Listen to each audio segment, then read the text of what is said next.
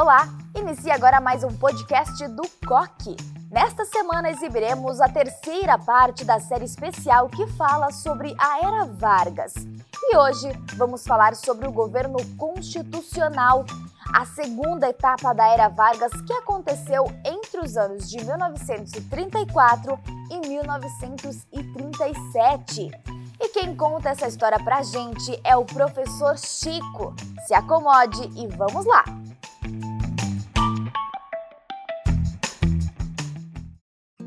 Lembrar como é que começou o governo uh, constitucional?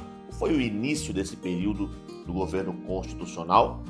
Bem, em 1934, em 34, né, nós estávamos ainda no governo provisório de Getúlio mas houve a promulgação da nova Constituição brasileira, a Constituição de 34, que previa eleições diretas para presidente. No entanto, decidiu-se ali no próprio contexto da Assembleia que especificamente nesse momento, naquele momento, não era possível, não era adequado mobilizar né, o Brasil inteiro para uma eleição presidencial. Então foi feita uma eleição indireta.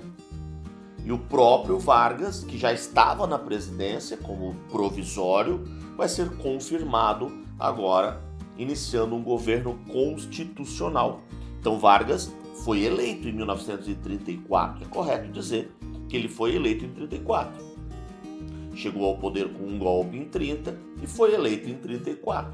Só que essa eleição de 34, atente muito bem, ela é uma eleição indireta, ou seja, não foi a população que votou. Certo? De qualquer forma, então, temos o início do governo constitucional de Getúlio. E nesse governo constitucional, aquilo que mais nos chama atenção, o ponto mais importante, é o grande embate entre duas forças políticas. A ANL Aliança Nacional Libertadora, ANL, e AIB, Ação Integralista Brasileira, ANL versus AIB. Eram dois grupos políticos bastante antagônicos, né, onde de um lado na ANL prevalecia o pensamento comunista, os ideais comunistas, e no lado oposto, na AIB, o pensamento base era o fascismo. Bem, vamos falar um pouquinho da ANL, um pouquinho da AIB, para você entender, para você lembrar né, desse, desse embate político. Então, começando pela ANL, Aliança Nacional Libertadora, o seu principal nome, o seu principal líder era o Luiz Carlos Prestes. Luiz Carlos Prestes, vamos lembrar que já tinha é, se destacado lá na década de 20, né, por, por ocasião do movimento tenentista, ele foi o grande líder da coluna Prestes, mas agora ele se destaca como uma liderança comunista. Bem, a ANL vai agregar então muitos indivíduos de uma tendência à esquerda, né, muitos comunistas, socialistas e afins, mas também teremos na ANL a participação de alguns liberais Chico, mas liberais junto com comunistas na ANL, qual é a lógica? A lógica é lembrar que o grupo opositor é um grupo fascista. Então, apesar de na ANL prevalecer o pensamento de esquerda, o pensamento comunista, nós vamos ter outros grupos também ali inseridos. Por quê? Porque se opõem ao fascismo da AIB. Então a grande, a grande liderança, o grande destaque na ANL, sim, né, é, é, são os comunistas, é o próprio PCB. Eles defendem um governo popular, a realização de uma reforma agrária, a suspensão do pagamento da dívida externa, a nacionalização de empresas estrangeiras, são alguns dos princípios defendidos pela ANL. Bom, do outro lado, então, como já falamos, AIB, Ação Integralista Brasileira o principal líder, o grande líder da AIB, era o Plínio Salgado. A AIB ela tinha uma postura fascista, né, com várias características que podemos identificar como características fascistas. A defesa de um ultranacionalismo, a defesa de um Estado integral, ou seja, um Estado onde o poder esteja integralmente concentrado nas mãos do governo, nas mãos da liderança. Havia uma, alguns, alguns símbolos né, e alguns gestuais né, que são é, comumente associados né, ao do fascismo europeu, do nazifascismo. Havia uma, uma saudação acompanhada daquele mesmo gestual com a mão erguida, né, usada por Hitler, por Mussolini, a saudação romana. Só que aqui no Brasil, essa saudação né, dos fascistas da AIB era acompanhada da palavra indígena Anauê, Anauê, que significa algo como você é meu irmão, eu te reconheço, né? É, comungamos dos mesmos ideais. Havia também um lema bastante famoso, Deus, pátria, família, né? palavras de ordem da AIB, que tinha como símbolo, inclusive, tinha como símbolo, como emblema utilizado né, por muitos dos seus membros numa, numa braçadeira, né, sob o uniforme, é, que era a letra grega sigma, né, numa ideia de soma, todos juntos pelo Brasil. Bom, ANL versus AIB, este é o embate político que não podemos esquecer que aconteceu muito fortemente aqui no governo constitucional. E Vargas, e Vargas no meio disso, qual foi a postura, qual foi a posição dele? Bem, Vargas tinha muito mais simpatia pelas ideias da AIB. Mas é claro que Vargas não é um membro propriamente dito da AIB. Mas ele vai se aproveitar dessa disputa que existe entre essas duas alas políticas, ele vai se aproveitar buscando se fortalecer. Ele vai aproveitar a oposição que existe entre os comunistas da ANL e os fascistas da AIB, chamados de integralistas, né, já que é a ação integralista brasileira. Então Vargas vai se aproveitar desse embate, é, contando com a ajuda da AIB para é, aumentar a imagem de um monstro comunista diante da população brasileira. Ou seja, a AIB colabora com Vargas para ampliar o medo da população brasileira acerca desta palavra comunismo, deste espectro político que para muitos era amedrontador. Bom, por que, que Vargas vai fazer isso? Qual a intenção de Getúlio Vargas? A intenção do nosso querido Varguinhas era permanecer na presidência após 1938. No começo desse podcast eu comentei com você que o governo constitucional de Vargas foi de 34 a 37. Mas deveria ter ido até 38. Em 38 haveriam eleições presidenciais. Mas Vargas não podia se candidatar. Vargas já tinha sido eleito em 1934 e não havia reeleição no Brasil. Então Vargas precisava criar uma estratégia, Vargas precisava de um argumento para permanecer no poder e um bom argumento seria: eu preciso permanecer no poder para defender o Brasil, para defender os brasileiros da grande ameaça comunista. E é desta forma que a AIB vai acabar auxiliando Vargas. Vai acabar auxiliando de forma indireta até, mas vai acabar auxiliando. Ao também criticar, abominar e divulgar ideias é, sobre o comunismo sobre a ANL e as suas ideias, que, como já falamos, são predominantemente comunistas.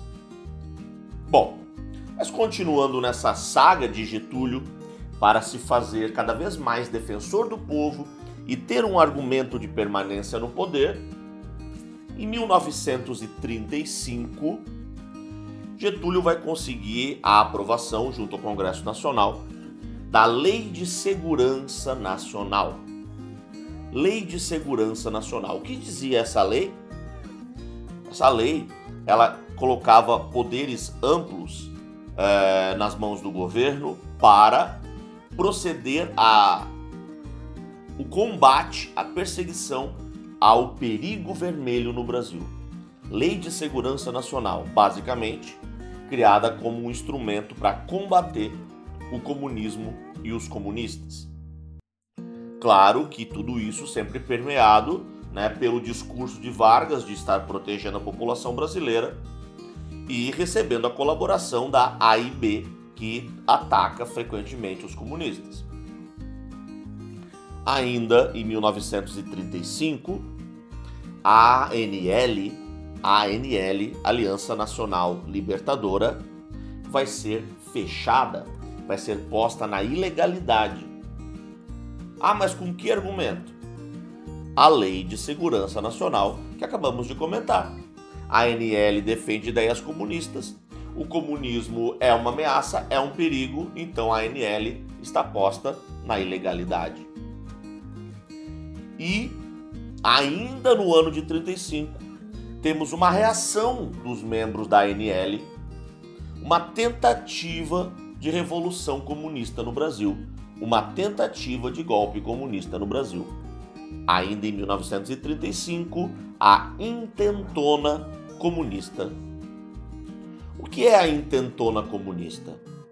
A intentona comunista foi uma é, movimentação que envolveu lideranças comunistas em alguns estados do Brasil, Rio de Janeiro, Pernambuco e Rio Grande do Norte, em novembro de 1935, onde o plano era uma tomada de poder simultânea que acabaria se espalhando pelo país.